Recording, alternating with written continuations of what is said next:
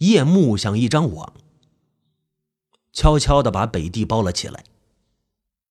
今晚滑冰值夜班，他本来不用值夜班的，老于请假了，他是顶老于的班。现在时候还早，他正坐在宿舍里抽烟，一根接一根的抽烟。有太多的谜团在他脑子里捉迷藏，他得要静一静，仔细的想一想，把这些谜团都捋顺了。白大褂是怎么疯的？白大褂经历了什么？老于说他以前也是保安，他也是保安，会不会自己也有一天也？华斌想起自己的偷骨灰盒的计划，身子忍不住抖了起来。说不定白大褂当年就跟他一样，做了不该做的事。然后招惹了不干净的东西，还有梦游的老于。华斌在这上班也不是一天两天了，可是他从来没有见过老于梦游啊。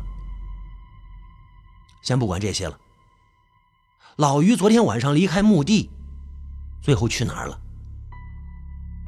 还有那个白大褂，紧紧的跟在老于的背后，他想干什么？小心一点，小谷。老于为什么这么说？华斌抬头看了一眼上铺的小谷，可是从他坐的位置只能看到床板，小谷就像个谜。他在干什么？他现在是什么表情？会不会也在往下铺看？两个人，一个在上，一个在下。目光相对时，一个带着迷惑，另一个满是恶意，中间隔着床板。小谷在，滑冰坐不住了，他起身，呃，看到小谷正拿了一本《申论指导》，津津有味的看着。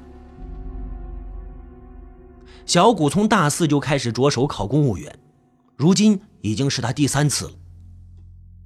现在的大学生啊。多如牛毛。小谷毕业的那所，是个不知名的野鸡大学，专业更是冷门。他在这里一边上班一边复习，其实也不错。华斌本来对小谷呢是有好感的，小谷呢挺好的小伙子。小心的什么？倒是那个老于，要多提防着点。别看了，看久了对眼睛不好。抽个烟。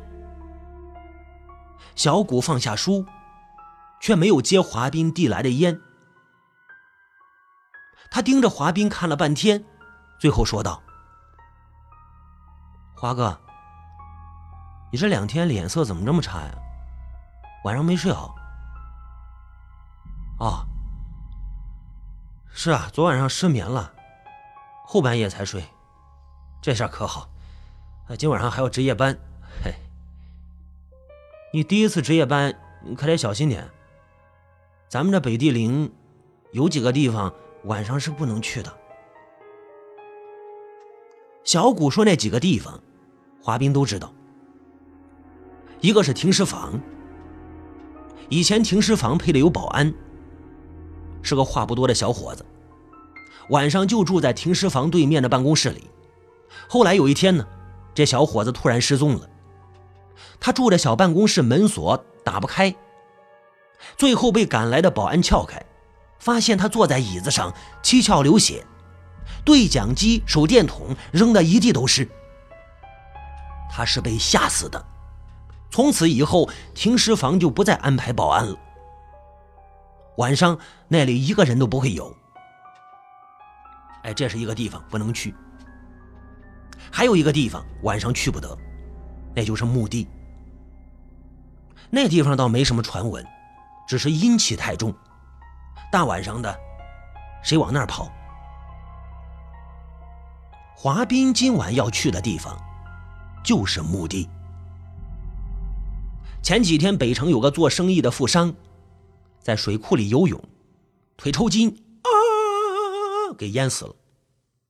追悼会办得非常隆重，各种豪车在北地陵里停得满满的。那富商的骨灰就放在墓地里，最大那座，周围用一圈金色的栏杆围着，奢华无比。华斌出门的时候，小谷已经睡着了。呼噜扯的天响。检查了一下自己的装备：警棍、对讲机、手电筒，一应俱全。除了这些呢，啊，他口袋里还藏了一块小铁片，很薄、很硬的那种。另外呢，他还带了一大块的黑布。铁片用来撬开墓碑上的大理石挡板，然后用黑布包里面的骨灰盒。今晚他要动手了。外面的雾啊，浓得呛人，在黄彤彤的路灯的照射下，那雾就化作一大片丝滑的绸缎，捂得人窒息。风吹的松树林哗啦啦啦啦响，就像海浪。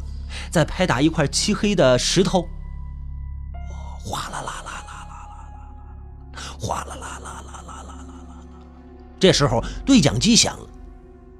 北地陵这么大，晚上有值夜班的保安加上华斌，一共是三个。为了互相壮胆呢，他们就用对讲机聊天。哎，这时候呢，对讲机响了，保安甲呢在说话。啊啊！出来没有啊？没有，没有，我在值班室呢。你你在哪？你在哪？我在后门巡逻，你今晚不出来啊？出来个屁啊！又没什么事，等会儿你也过来，我们打牌啊！知道了，华斌，喂，华斌，华华斌在不在？等会儿你也过来啊，华斌，刚好斗地主。好，华斌。啊啊，我在。华斌在对讲机里含含糊糊的答应了一声，脚步却迈得更快了。墓地就在前面，不远了。俩保安在对讲机里继续着有一句没一句的瞎聊。你看新闻没有啊？北城公墓，俩偷骨灰的贼被抓了一个，俩抓了一个，还有一个呢？还有一个被抓住的时候已经吓疯了。什么？吓疯了？吓吓疯了？被啥吓疯的？偷啥不好？偷骨灰干啥？又卖不了钱，好吃啊那个。华斌没等他们说完，就把对讲机给关了。对讲机不服气，发出了一阵哗啦啦啦啦的电流声，以示抗议。他停下脚步，开始有些犹豫起来。他是怕了。而且冥冥之中，他总感觉背后有什么东西在跟着自己。这种感觉，从走出宿舍门开始就一直都在。回头一看，满眼的雾，混混沌沌，什么也看不到。这才开始真正的明白，什么叫做贼心虚了。太虚了，感觉自己快打摆子了。做贼心虚。可，可是，一想到白小玉，所有的恐惧都消失了。太爱这女孩了，为了得到白小玉，死都不怕。怕什么呀？富商的墓就在眼前，一人多高的墓碑上刻着五个金字：“杰出企业家”。下面是他的名字：某某某某之墓。啊，这个富商的名字呢有点绕口，是四个字的。为了好记呢，我们还是管他叫富商吧。富商。华斌呢拿出了小铁片，小心的刮去了正中青石玉上的白胶，然后轻轻的一撬，那青玉石板就被卸下来，里边黑洞洞的，什么也看不到。做这一切的时候，心都快蹦出了嗓子眼了。每一步动作都要小心的观察四周，确定没人，才会进行下一步。打开手电筒，借着昏暗的灯光，他看到墓碑里的骨灰盒。负伤就是负伤，那骨灰盒是镶金的，上面贴着红蓝宝石，盒底用一整块的知玉雕刻出来。这一个骨灰盒，价值就不菲了。取出黑布，把骨灰盒小心的包了起来，然后呢，把青玉石板原封不动的贴好。从外面看，根本看不到任何被动过的痕迹。骨灰盒沉甸甸的，华斌的心也是沉甸甸的。正准备起身离去，这时候，远处突然传来一声尖叫，那叫声呢，像是婴儿的啼哭。呃，仔细一听，又不太像。这声音听起来很遥远，远的，远的跨越了时空，从古代飘到了现代。这叫声只响了不到一秒，就停了。可是华斌全身的汗毛此时都高高的炸了起来，雾越来越浓了。他感觉这些雾啊，化作了一只无形的大手，掐住他的脖子，让他无法呼吸。每个人，胆大的人，胆小的人，都有一个承受恐惧的极限。当这个极限来临时，恐惧就会压得你喘不过气来。滑冰的极限来临了，深呼吸，深呼吸，哆嗦着，好不容易喘过气来，一阵风吹过，雾淡了许多。时候不早了，他必须赶紧离开这里。正在这时候，有什么东西在背后轻轻的拍了他一下。我给你一个画面，你站在一个阴森的房间里，这房间里堆满了假人，你一个人被包围在这些假人中间。这个时候，谁在你背后哎，轻轻拍了你一下？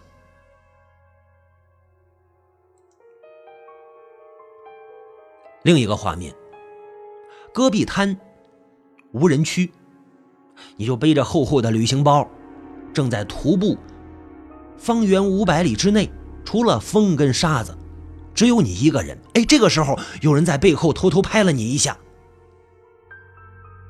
这就是滑冰当时的感受，电打了一样，他手里的骨灰盒差点掉了下来。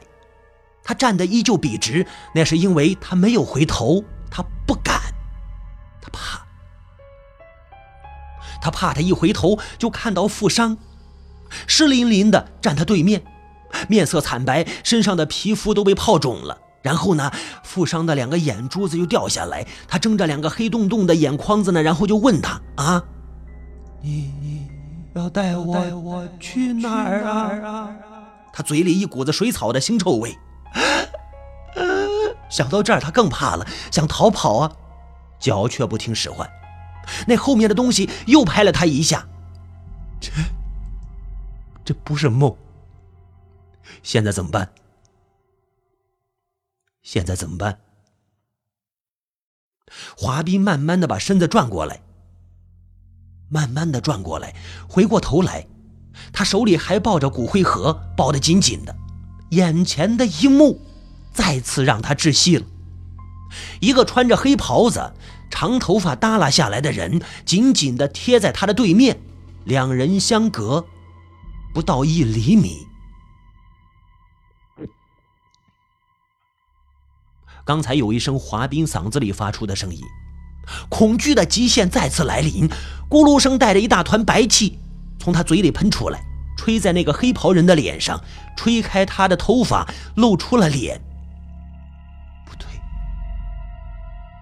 那不是脸，那是什么？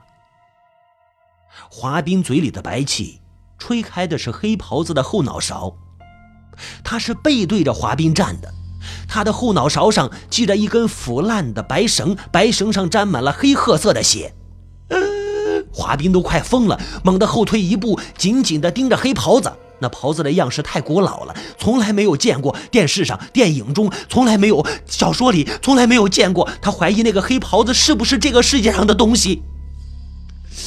他开始哆嗦，他不敢再喘气了，不敢再喘气了。他怕他下一口气吐出的不是气，而是血。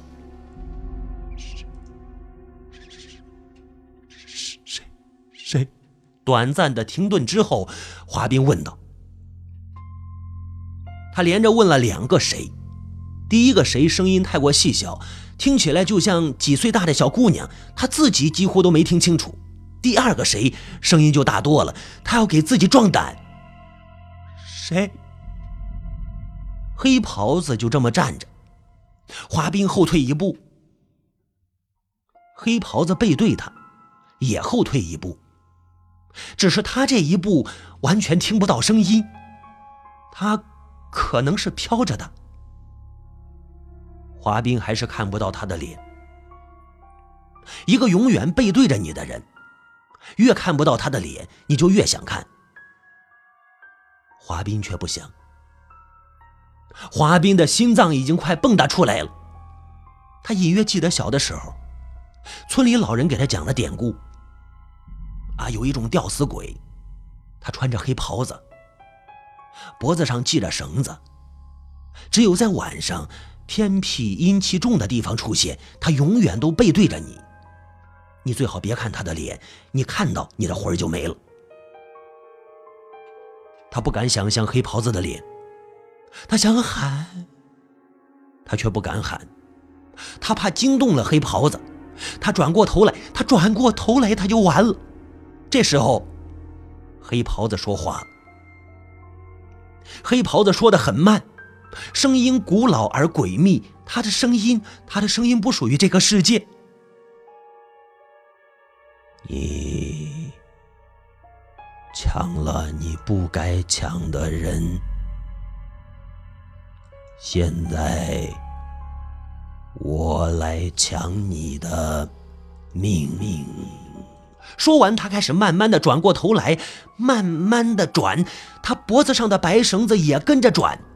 华斌感觉自己裤裆有点潮湿，大喊一声“妈”，掉头就跑，喊声里带着哭腔。远处有灯光，有手电筒在晃，啊，心里终于松了一大口气。跑出了四五十米，他才敢回过头来，空荡荡的墓地，黑袍子已经不见了。只剩下富商墓碑上巨大的照片，正面无表情的注视着他。那个富商是个中年男人，谢顶秃头，脸上满是富态，嘴角有颗黑痣。